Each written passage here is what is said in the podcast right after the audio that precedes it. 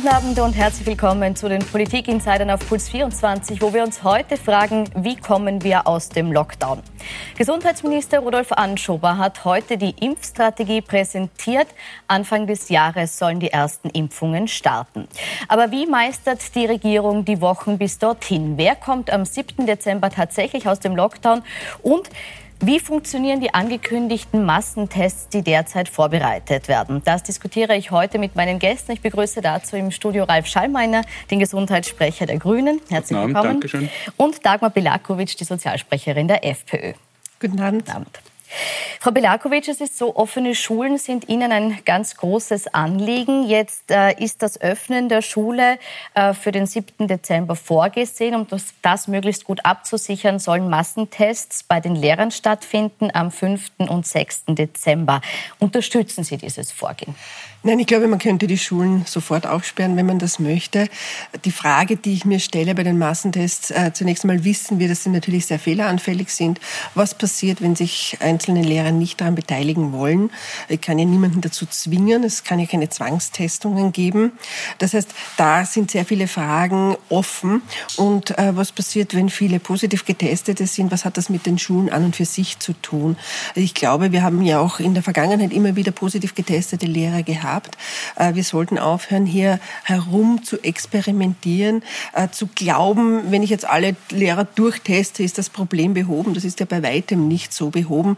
Äh, das widerspricht im Übrigen auch dem, dass wir die Schulen überhaupt sperren mussten, weil eben die Kinder nicht das Problem sind. Wenn sich jemand infiziert, dann sind es Lehrer, die ja in der Regel erwachsene Menschen sind und auch merken, wenn sie krank sind. Wenn sie gesund sind, sind sie in der Regel auch nicht infektiös. Daher sind diese Massentests eine Momentaufnahme, aber nicht mehr. Was mache ich dann eine Woche später mit den Lehrern? Die können dort wieder längst äh, sich infiziert haben. Also das ist eine sinnlose Aktion. Ich möchte die zwei Fragen, die Sie gestellt haben, weitergeben. Sie können auch auf die Sinnlosaktion natürlich replizieren und dann vielleicht auch beantworten, was mache ich äh, mit den Lehrern, die sich nicht testen lassen und was mache ich, wenn zu viele Lehrer positiv sind? Ja, zum Ersten zugegeben, das ist natürlich die Schwäche am System, aber es ist eine gute Schwäche, weil es ist eben eine Freiwilligkeit. Ich gehe mal aber davon aus, dass sehr, sehr viele Lehrerinnen und Lehrer sich beteiligen werden. Äh, einfach auch deshalb, weil es ja auch um eigene Sicherheit geht, weil es ja auch um die persönliche Sicherheit geht. Bin ich infiziert, bin ich nicht infiziert, bin ich asymptomatisch infiziert, also sozusagen bin ich infiziert, äh, habe aber eben keine Symptome. Äh, das kann es ja geben und auch diese Personen können ja infektiös für andere sein. Darüber, darüber ist sich ja die Wissenschaft oder durchaus einig im Großen und Ganzen, dass das auch asymptomatische Personen eben infektiös sein können. Nein. Zum anderen geht es natürlich auch darum, einfach auch hier für ein gewisses Maß an Sicherheit eben auch für die Schulen eben als solches eben zu sorgen. Und auch eins ist natürlich auch klar, jetzt ein Lehrer, eine Lehrerin, die selber infiziert ist, die in die Schule geht, weil sie eben natürlich unterrichten möchte, kann natürlich dann auch die anderen Lehrerinnen und Lehrer eben auch anstecken. Also wir, wir sollten das jetzt nicht nur runterbrechen auf die Schülerinnen und Schüler, mhm. ja, sondern sollten es natürlich auch immer auch damit sehen, dass es ja einen Lehrkörper gibt. Ja. Jetzt gehen immer mehr Fragen auf, als wir Antworten finden. Ganz kurz, Sie haben gesagt, äh, nein, jemand, der nicht Krankheitssymptome hat, ist auch nicht ansteckend. Wie kommen Sie zu der Einschätzung? Da gibt es eine breite Basis von Experten, die es anders sagt. Die sagen, man kann sehr Jemand, wohl asymptomatisch infektiös Wenn ich asymptomatisch bin, ist meine Viruslast so gering, dass die Wahrscheinlichkeit, dass ich infektiös bin, unter eins jedenfalls liegt. Und dann möchte ich noch einmal zu der Frage zurückkehren. Aber was passiert, wenn sich viele Lehrer nicht testen lassen? Oder was passiert, wenn ich am Montag oder am 5. negativ bin, aber mich vielleicht anstecke mhm. am 8.? Was passiert dann? Sperren wir dann die Schulen gleich wieder? Nein, natürlich werden wir die Schulen danach nicht gleich ja, dann können wir es gleich offen lassen. Dann können wir es ja gleich aufmachen und am besten gleich morgen. Erstens mal, auch antworten gehen, wir, gehen wir mit der Reihe nach durch. Erstens mal sind die Schulen nicht geschlossen. Ich glaube, das haben wir jetzt oft genug auch diskutiert. Das haben wir auch letzte Woche. Das haben wir auch letzte es Woche gibt diskutiert. keinen Unterricht. Ich möchte das Schulthema Darf ich nicht äh, vertiefen. Frau Kollegin, Dankeschön. Ich möchte trotzdem jetzt bitte bei den Massentests bleiben und der, der Sinnhaftigkeit der Massentests jetzt zunächst mal bei den Lehrern. Ja. Da haben Sie jetzt gesagt, also die Frage war immer noch, um was mache ich, wenn jetzt nicht genug teilnehmen? Gibt es Konsequenzen für die Lehrer, die sich nicht testen? Ja, aus meiner Sicht kann es keine Konsequenzen für diejenigen Lehrer geben, die sich nicht testen lassen. Äh, äh, ein Test, ein Screening-Test muss freiwillig sein. Das ist ja schon per Definition so. Das haben wir auch so eben auch festgeschrieben im, äh, im entsprechenden Gesetz. Ja. Also das heißt, äh, ich muss einmal davon ausgehen, dass eben diese Freiwilligkeit gegeben ist. Ja, und die wird, die wird natürlich auch gegeben sein.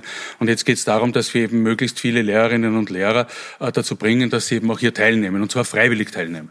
Das ist die Herausforderung. Da braucht man gar nicht drüber diskutieren. Das ist auch, eh, wie ich erst eingangs schon gesagt habe, das ist natürlich auch die Schwäche an dem ganzen System. Mit welcher Teilnahme rechnen Sie ungefähr? Also ich gehe schon deutlich über der Hälfte aus, eher in Richtung 70 Prozent, dass eben hier teilnehmen werden. Das deckt auch aus meiner Sicht in etwa äh, die gesellschaftliche Breite eben ab. Wir wissen auch heute, dass 20 bis 30 Prozent der Bevölkerung eben sehr, sehr kritisch gegenüber den Fragen von Testungen etc. sind. Also wird es in etwa ähnlich bei den Lehrerinnen und Lehrern sein. Mhm. Und die andere Frage war jetzt immer noch, äh, wenn zu viele positiv getestet werden. Also wir hatten jetzt zum Beispiel in Südtirol die Massentests, da war ein Prozent der Getesteten im Schnitt positiv. Wenn das bei unseren Lehrkräften und Kindergartenpädagoginnen und Pädagogen so wäre, das sind in Summe 200.000, mhm. dann hätten wir rund 2.000, die dann am 7. Dezember ausfallen. Was da müsste man sich eben äh, äh, damit behelfen, dass es eben dann Supplierungen gibt, dass man eben dann sich eben einfallen lässt, wie man eben das Ganze möglichst modular eben dann in der Schule ab, äh, also äh, stattfinden lässt, diesen normalen Unterricht. Äh, ich denke, dass das eine Sache ist, wo die Schulen in der Zwischenzeit sehr gut gelernt haben, wo viele Direktorinnen und Direktoren hier in Österreich ganz gut wissen, wie sie damit umgehen können. Also da mache ich mir jetzt wirklich weniger die Sorge. Abgesehen jetzt von den Tests, die Sie nicht für gut befinden, äh, welche zusätzlichen Sicherheitsvorkehrungen würden Sie sich in den Schulen wünschen ab dem 7. Dezember? Oder sagen Sie, man kann aufmachen und die Dinge laufen lassen, wie sie also, sind? Also ich möchte noch eine Nachfrage ist, was machen Sie mit den 30, in Ihrer Rechnung 30 Prozent Lehrern, die sich nicht testen lassen? Dürfen die dann unterrichten oder dürfen sie es nicht? Äh, das ist ja genau, äh, Sie sagen, das ist die Schwäche des Systems, aber was passiert mit diesen mhm. Lehrern, die sich nicht testen lassen?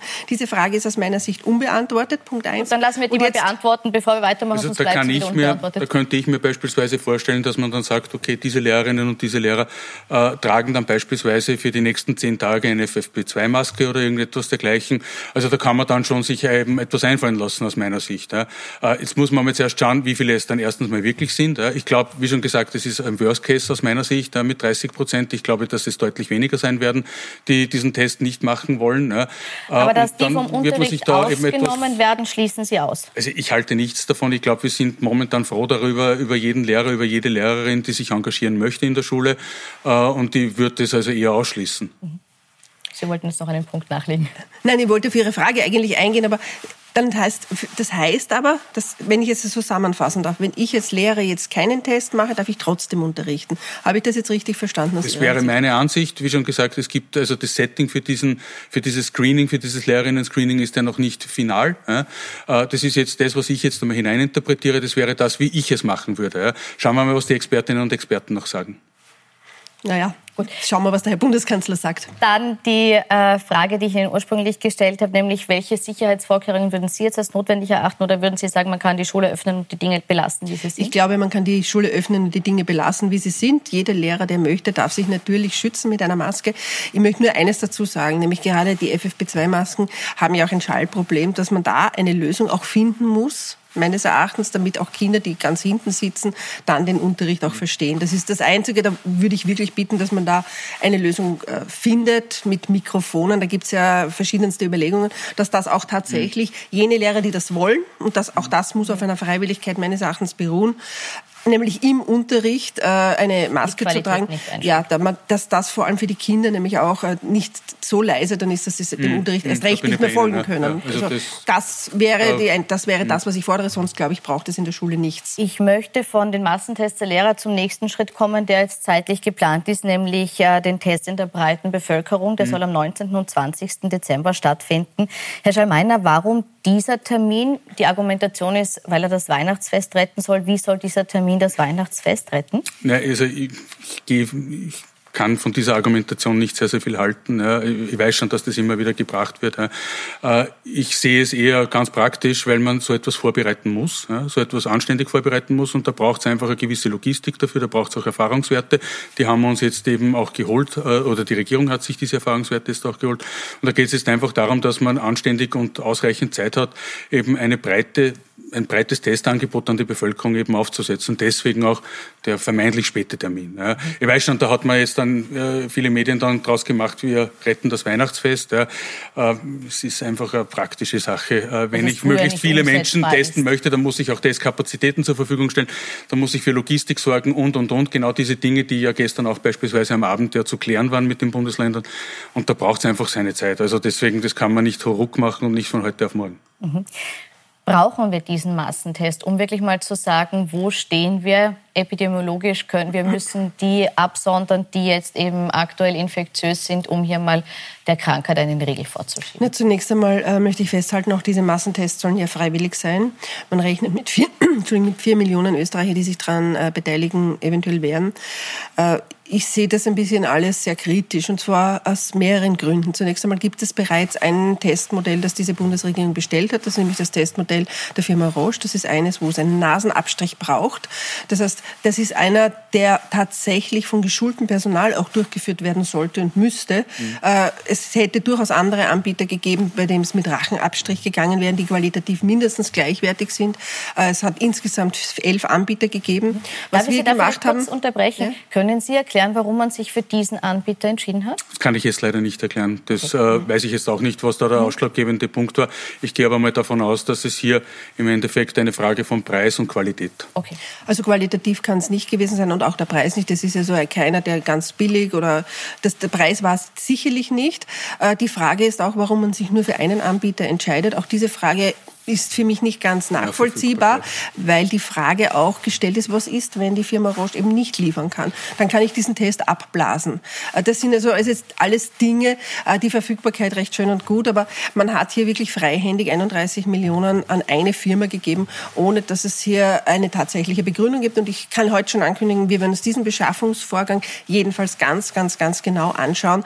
Äh, das ist etwas, was für uns nicht nachvollziehbar ist. Mhm. Wir wissen, es sollen Kinder ab dem 10. Lebensjahr getestet werden werden. Da wäre es jedenfalls praktikabler gewesen, einen Test, den man auch mit Rachenabstrich machen kann, äh, zu nehmen. Übrigens auch für, nicht nur für Kinder, angenehmer auch für ältere Leute oder für mhm. Leute, die in der Nase Probleme haben. Und auch die Durchführung wäre einfacher. Also ich kann mit Sicherheit äh, medizinisches Personal schnell einschulen, auf einen Rachenabstrich zu nehmen. Das ist relativ ungefährlich. Äh, Hingegen bei der Nase ist das schon ein bisschen schwieriger, vor allem dann, wenn irgendwelche Verwachsungen sind, wie es bei sehr vielen, vor allem älteren Menschen auch vorkommt, ab einem gewissen Alter. Also wir wissen, diese äh, Möglichkeit der Abstrichnahme ist jedenfalls nicht so, dass das jetzt der Feuerwehrmann einfach erlernen kann in zwei Minuten. Jetzt haben Sie gesagt, Sie können nicht erklären, warum die Wahl auf diesen Test gefallen ist. Was ich Sie trotzdem fragen möchte, ist, jetzt sagt Frau Bilakovic, das ist äh, ein recht unangenehmer Vorgang, dieser Abstrich mhm. in der Nase. Ähm, dazu kommt, dass wenn ich am 19. oder 20. positiv getestet wäre, ich auf jeden Fall mal die halben Weihnachtsferien in Quarantäne sitze. Wie möchten Sie denn mehr als die Hälfte der Österreicher dazu bringen, freiwillig diesen Test dann trotzdem zu machen? Ja, ich glaube, zum einen sind äh, mehr als die Hälfte der Österreicherinnen und Österreicher durchaus daran interessiert, wie ihr Status ist. Äh, ich glaube, es ist einmal jeder ganz froh darüber, wenn er, wenn er mal weiß, was Sache ist, ja, wenn er eben die Möglichkeit hat, eben diesen Test zu machen. Äh, das ist, glaube ich, einmal der Beweggrund Nummer eins. Der Beweggrund Nummer zwei ist, dass sehr, sehr viele Menschen durchaus auch die Solidarität besitzen, äh, sich eben testen zu lassen, weil sie dann auch ganz genau wissen, okay, es ist vielleicht, wenn ich selber eben infektiös bin, dass ich mich eben dann eben auch selber absondere, dass ich eben andere nicht anstecken kann. Mhm. Also diese zwei Faktoren sollte man bitte nicht unterschätzen. Diese zwei Faktoren treffen eigentlich bei sehr, sehr vielen Menschen durchaus zu. Mhm. Äh, noch zu dieser Frage, äh, sich dann absondern müssen, die halben äh, Weihnachtsferien. Bitte, wir sollten jetzt nicht äh, in, den, in, den, in den Irrglauben verfallen, wenn wir jetzt am 6. oder am 7. Dezember eben dann herauskommen aus dem Lockdown, dass dann wieder alles Halligalli ist, ja? sondern wir müssen uns schon im Klaren sein, dass auch dann weiterhin Kontakte minimieren etc. auch gilt. Ja? Äh, wir werden beispielsweise heuer das Weihnachtsfest sehr, sehr zurückgenommen eben feiern und eben nicht in, im großen Stil feiern. Ja? Äh, schon Familie, natürlich mit vielen Freundinnen und Freunden womöglich, ja, aber eben alles sehr zurückgenommen und eben nicht alles auf einen Haufen. Ja. Mhm. Und ich glaube, deswegen glaube ich, ist diese Geschichte auch ein bisschen relativer. Okay. Ähm, ich möchte noch fragen, Sie haben jetzt die Beschaffung kritisiert. Mhm. Abgesehen von der Beschaffung, heißen Sie diese Massentests in der Form jetzt gut? Nein, die Massentests heiße ich auch nicht gut, weil noch einmal, es ist eine Momentaufnahme, aber weil Sie schon über das Weihnachtsfest gesprochen haben, das ist genau der Grund, warum es kurz vor Weihnachten kommen soll, damit man die Leute über Weihnachten dann einsperren kann, damit man Familienfeiern möglicherweise untersagen kann. Das ist natürlich der Sinn dahinter. Und ich sage es jetzt an einem konkreten Beispiel. Eine alleinstehende, vielleicht 60-jährige Frau, die dann möglicherweise positiv irgendwo aufscheint, bis dann der da muss dann ohnehin der PCR das nachgemacht werden. Wir wissen, da dauert es dann ewig lang. Das heißt, die bleibt vielleicht am Heiligen Abend dann alleine eingesperrt in Quarantäne in ihrer Wohnung und kann ihre Kinder nicht besuchen. Und das ist keine riesengroße Familienfeier, sondern das ist schlicht und einfach ein ganz kleines Weihnachtsfest in der Familie. Und das ist eigentlich das, was ich so kritisiere. Warum dann kurz vor Weihnachten? Weil man einerseits dann den Lockdown aufheben möchte. Der Bundeskanzler, die Bundesregierung wird sich hinstellen, wird den, den Österreichern Weihnachten quasi schenken. Aber gleichzeitig wird man versuchen, mit diesen diesen Test so viele Leute wie möglich einzusperren und das finde ich bösartig also und gemein. Einsperren, also ich, ich verwehre mich schon, ich verwehre mich schon dagegen, dass wir, dass wir die Österreicherinnen und Österreicher einsperren wollen. Na, jemand, äh, wir haben hier immer noch, wir haben hier immer noch eine Pandemie zu bekämpfen, eine Pandemie, die man am besten dadurch bekämpfen kann, indem man Infektionsketten unterbricht. Da ist halt die Quarantäne, das werden Sie selber am besten wissen, ist halt da das äh, effektivste Mittel der Wahl. Ja. Äh, und jemand neben, wenn jemand positiv ist, dann besteht die Gefahr, dass diese Person auch andere wiederum infizieren kann. Das, das, ob das zu Weihnachten oder zu Ostern ist, äh, das kann das ganze alle, Jahr alle über sein. Das wissen Sie selber. Ja. Ist äh, das ist halt, und da geht es nicht darum, dass man eben Leute eben voneinander absperren will oder wie Sie es einmal geschrieben haben, isolierhaft, ja, sondern da geht es wirklich darum, äh, da geht es einfach darum, dass wir eben eine Pandemie zu bekämpfen haben. Und wenn ich mir anschaue, wie viele Menschen wir momentan eben auch verlieren tagtäglich, ja, äh, nämlich die Sterben Sterbezahlen in den, mhm. den Krankenhäusern, ja, wenn ich mir anschaue, genau äh, wie viele Menschen wir eben äh, in den, in den genau Intensiv, in den Intensivstationen mhm. eben liegen haben, dann muss genau ich mir jetzt schon auch die Frage stellen, äh, wollen wir als Gesellschaft das weiterhin äh, oder versuchen wir nicht alles Menschenmögliche, um eben genau diese Infektionsketten zu durchbrechen und dafür zu sorgen, dass eben Menschen nicht infiziert werden und dann vielleicht eben nötigenfalls sogar auf einem Intensivbett mhm. oder eben dann sogar sterben. Ja. Das Stichwort möchte ich aufgreifen, sagen, äh, alles Mögliche tun, um Infektionen Infektionsketten zu durchbrechen. Ein ganz wesentlicher Bestandteil um das zu machen, ist das Contact Tracing. Ähm, und hier ist es so, dass wir aktuell äh, nicht mehr nachkommen, was das Contact genau. Tracing betrifft.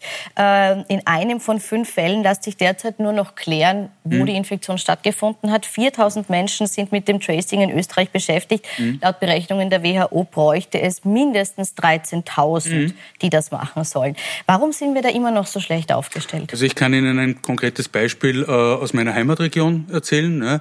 Äh, ich komme aus Wels, bekanntlicherweise ein Parteikollege von der Kollegin Belakovic, dort Bürgermeister.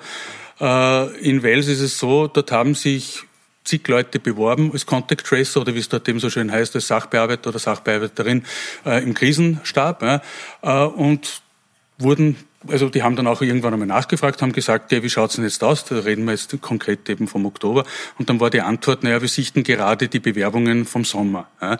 Das heißt, auf was will ich hinaus? Ich möchte darauf hinaus, was ich auch an dieser Stelle schon mehrere Male schon gesagt habe.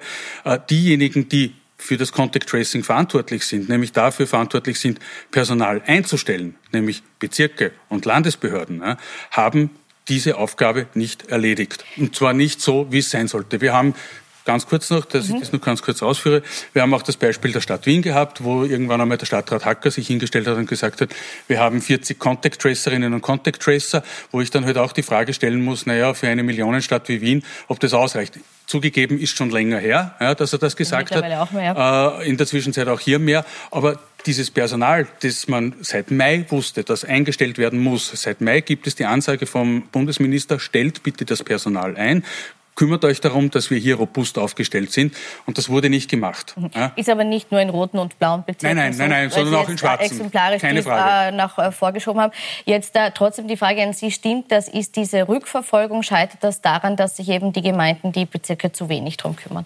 Also zunächst einmal äh, möchte ich schon dazu sagen, Sie haben recht, es werden wenige Fälle gefunden, aber wir wissen eines, und das ist das, das ist das direkte Versäumnis der Bundesregierung, dass sehr, sehr viele Fälle, vor allem von den Verstorbenen, aus den Pflegeheimen kommen, nämlich über 60 Prozent derer, die jetzt in den letzten Wochen verstorben sind, haben sich tatsächlich in einem Pflegeheim angesteckt, weil sie nämlich dort leben und wahrscheinlich auch wenig Kontakt nach außen hatten.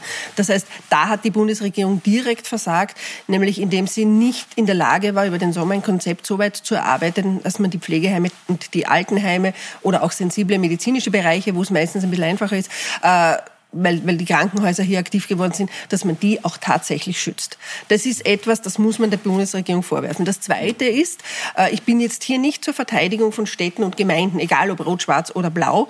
Blau gibt es nicht so viele, aber ich bin hier nicht die Verteidigung. Aber eines muss auch klar sein, man kann nicht fordern und den Kommunen auch die Kosten wiederum umhängen. Das ist schon ein ganz großes Problem.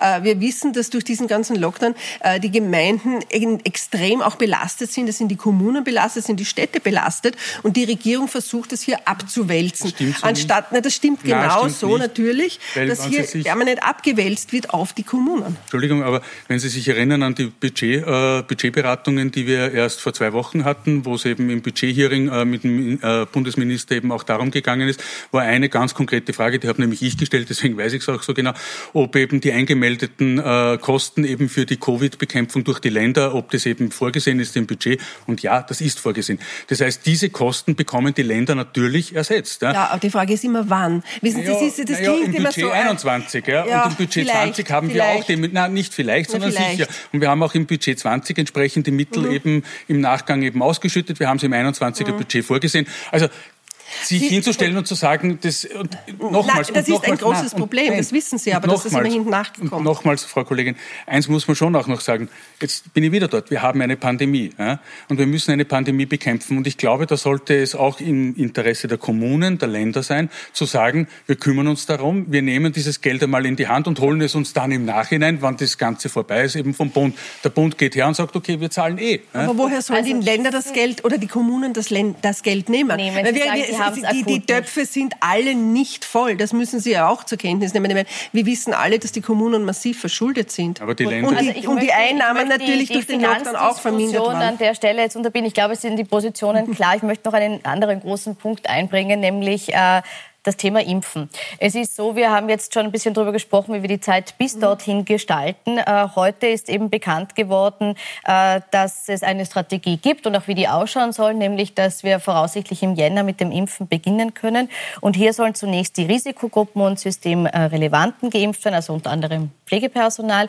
Und ab dem zweiten Quartal dann die restliche Bevölkerung erhofft, erwünscht ist eine Beteiligung von mindestens 50 Prozent der Menschen. Frau Bilakovic, denken Sie, dass diese Quote von 50 Prozent erreicht wird? Nein, das glaube ich nicht, dass sie erreicht wird. Äh, wir dürfen nicht vergessen, äh, das ist hier ein ganz neuer Impfstoff, eine neue Impfmethode. Niemand kann heute sagen, was die Langzeitfolgen einer solchen Impfung sein werden. Wir werden eine solche Quote nur dann erreichen, wenn es einen Impfzwang gibt. Impfzwang heißt aber nicht, dass, ich mich, dass es jetzt einen klassischen Impfzwang gibt, sondern einen, der sozusagen von hinten herum kommt. Das heißt, ich darf dann nur noch, und die Beispiele gibt es bereits aus Australien, mit bestimmten Fluglinien fliegen oder nur noch fliegen, wenn ich nachgewiesen habe, dass ich geimpft bin. Darf nur noch ins Theater, in die Oper gehen, wenn ich geimpft bin, zu Sportveranstaltungen. Äh, und ich glaube, und da werden wir jedenfalls darauf pochen, dass es hier keine Diskriminierung geben darf im öffentlichen Bereich, äh, bei Veranstaltungen, dass Personen, die sich eben nicht impfen lassen, äh, dass die hier Nachteile zu erwarten haben das ist für uns ganz wichtig. Ich erinnere nur an die ja, sogenannte Schweinegrippe. Nein, nein, das ist schon wichtig. Ja. Da geht es um ganz viel, da geht es um die Gesundheit der Menschen. Da gab es auch einen schnell entwickelten Impfstoff und danach hatten wir die Narkolepsie-Fälle in, in Schweden und zwar mehrere hundert Personen. Also was ganz, das, genau, das ist eine Schlafkrankheit, das war eine Spätfolge. Und wir wissen, bei einem neuen Impfstoff in einer Art und Weise ist der jetzt entwickelt worden, so schnell gab es noch nie einen Impfstoff. Es ist ein ganz neuartiges System. Niemand kann heute sagen, ob es hier nicht zu Spätfolgen kommt. Mhm. Ich möchte das weitergeben. Also können Sie ausschließen, dass es auch eine indirekte Impfverpflichtung gibt, also eine Diskriminierung von nicht geimpft? Und können Sie vielleicht auch noch kurz sagen, warum Sie den Impfstoff dennoch für unbedenklich halten? Also wir fangen vielleicht mit der zweiten Frage zuerst an. Ja. Äh, die Unbedenklichkeit ist es gibt immer ein Restrisiko. Ja, das gibt es bei jeder Impfung, ob jetzt Masern, Influenza oder was auch immer. Wir werden auch hier natürlich ein gewisses Restrisiko haben. Das, davor sind wir nicht gefeit. Ja. Das Restrisiko ist aber aus meiner Sicht ganz, ganz, ganz gering, ähnlich wie eben bei anderen erprobten Impfstoffen bereits. Äh, es gibt da entsprechende Tests, also Testdurchläufe, es gibt eben ein Zulassungsverfahren etc. Auch das alles wird, äh, wird umgesetzt. Ja. Es hat auch, glaube ich, gestern oder heute der Bundesminister nochmals dezidiert eben auch darauf hingewiesen, dass es hierbei jetzt nicht um Geschwindigkeit, sondern um Sicherheit geht. Ja. Dass es darum geht, dass wir eben diese ganzen Sicherheitsmechanismen, die es eben zur Zulassung gibt, eben, dass die auch eben eingehalten werden. Zum einen. Zum zweiten, äh, bezüglich der Neuartigkeit des Impfstoffes, also zumindest eine der drei Firmen äh, setzt eben auf ein bereits bekanntes Verfahren eben bei bei der, beim, beim Impfstoff, nämlich AstraZeneca. Die setzen Nein, nämlich auf ein durchaus bekanntes Verfahren, das, ja, das eben schon eben bei der Influenza zum Teil eben auch schon zum, zum, äh, zum Einsatz gekommen ist. Äh, zum Dritten bezüglich eben der Impfpflicht. Ja. Also wir haben uns alle fünf Parteien im Nationalrat dagegen ausgesprochen, dass es Zwangsimpfungen oder eine Impfpflicht gibt und an dem halte ich auch weiterhin fest. Und eine, eine Antidiskriminierungsrichtlinie können äh, Sie Eine Antidiskriminierungsrichtlinie gibt es ja aus meiner Sicht. Ja. Wir haben ja beispielsweise auch festgehalten, gehalten. Das war eine große Diskussion heuer im, äh, wenn ich es richtig im Kopf habe, im Frühjahr, eben rund um das Epidemiegesetz, wo wir ja damals eben auch darüber diskutiert haben, eben über die Veranstaltungen, äh, wo wir ja dann eben auch reingeschrieben haben, dass es eben hier zu keinen Diskriminierungen eben kommen darf. Ja. Und auch die Frage damals war ja, äh, soll es sozusagen einen, einen Ausweis geben für diejenigen, die Covid schon hatten? Oder jetzt würde man halt sagen, mhm. dass ich eben einen Impfausweis herzeigen muss. Nein, das wird es aus meiner Sicht nicht geben. Nein, das nicht, aber die Vorzeichen sind ja gesetzt. Es hat ja, es gibt ja einen elektronischen Impfpass, der wurde ja gegen die Stimmen der Freiheitlichen hier durchgedrückt im Parlament, nämlich einen elektronischen Impfpass, wo es kein Opting-out gibt und wo auch der Datenschutzrat massive Bedenken angemeldet hat. Und das ist genau die Gefahr. Das heißt, hier wurde schon eine Schiene vorgebaut, dass wenn ich jetzt eine Theaterkarte bestelle, eine Opernkarte nein, oder ein nein, Flugticket, also jetzt, jetzt, jetzt, nein, nicht, nein, nein, nein. Also Wir wissen, dass das in Australien ist das bereits, die Fluglinien in Australien haben bereits gesagt, ohne Impfung darf keiner in ein Flugzeug steigen. Wie aber wird das bei uns in Österreich? Aber in Österreich, also in Österreich ist so etwas erstens mal aus meiner Sicht rechtlich schon einmal gar nicht gedeckt. Ob das in Australien der Fall ist, okay. Du was ist schon rechtlich jetzt, gedeckt? Naja, Entschuldigung. Entschuldigung, wenn ich na, an die Verordnungen denke, aber Frau vieles Kollegin, rechtlich nicht Frau gedeckt. Kollegin, ja, das wissen Sie. Jetzt aber vom Gas. Ja? Nicht aber vom Gas, naja, sondern schon. denken Sie darüber nach, wie viele Verordnungen Sie, aufgehoben Sie, worden sind. Aber Sie, werfen etwas, Sie werfen etwas in den Raum ja, und ich möchte es darauf replizieren. Sie gehen davon aus, dass es eben dann eben eine Impfpflicht durch den Impfpass gibt. Also geben aus meiner könnte, habe ich gesagt. Es, weiß es nicht. Ich hoffe nicht, dass es kommt. Aber die Gefahr besteht jedenfalls. Der elektronische Impfpass, der elektronische Impfpass, schauen Sie, beim Papier Impfpass hatten sie auch keine Opt-out-Möglichkeit. Sie sind auf die Welt gekommen und man hat ihnen den äh, papierenden äh, Impfpass auch in die Hand gedrückt. Also auch da hat es eben keine Opt-out gegeben. Ja.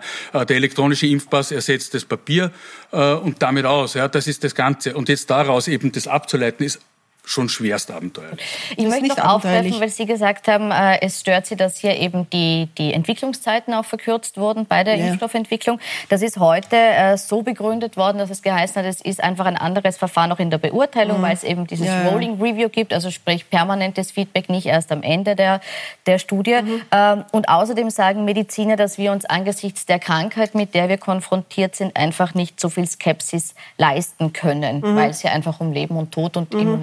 Moment 100 Todesfälle am Tag geht. Verstehen Sie, dass hier ein anderer Maßstab angebracht ist?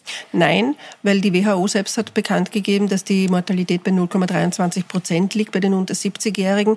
Das ist ein bisschen mehr, als es bei einer normalen Influenza liegt. Das kann ich überhaupt nicht nachvollziehen und auch nicht verstehen, diese ganze Panik, die hier geschürt wird. Ich glaube, es würde niemanden schaden, wenn wir hier einen ordentlichen Impfstoff mit ordentlichen Zulassungssystemen und wenn wir uns auch die Zeit nehmen würden. Niemand kann heute sagen, wie wie die Langzeitwirkungen dieses Impfstoffs sind. Da kann man äh, noch so schön alles reden. Aber was ist, wenn schwere Erkrankungen vorliegen? Äh, da gibt's, es gab auch Zwischenfälle bei den Prüfungen, da wurde dann gesagt, na, die haben nichts mit der Impfung zu tun. Das ist alles sofort unter den Tisch gekehrt worden. Ich möchte nur erinnern, es gibt immer wieder schwere Schäden, nämlich im Bereich einer Entwicklung. Äh, normalerweise ist in der Testphase schon sehr viel, was wir erkennen. Manches Mal eben nicht. Und das ist immer dann passiert, wenn Impfungen relativ schnell gebraucht wurden und sehr schnell entwickelt wurden. Das Argument war, äh, wir sollten uns die Zeit nehmen, den besser zu entwickeln. Warum nehmen wir uns die Zeit also, nicht? Zu sagen, Covid wäre keine problematische Krankheit, keine gefährliche Krankheit, ist aus meiner Sicht für sich selbst genommen diese Aussage eine sehr gefährliche.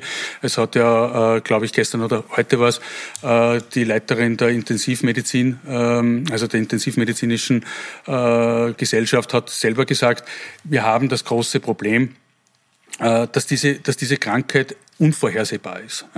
Und wenn Sie sich eben auch unterhalten mit, äh, mit Covid-Patientinnen und Patienten, die eben genesen sind zum Glück, ja, die selber davon berichten, es ist, geht ihnen ein, zwei Tage gut und dann plötzlich eben wieder ein totaler Schub ja, und dann hängen sie wirklich dran.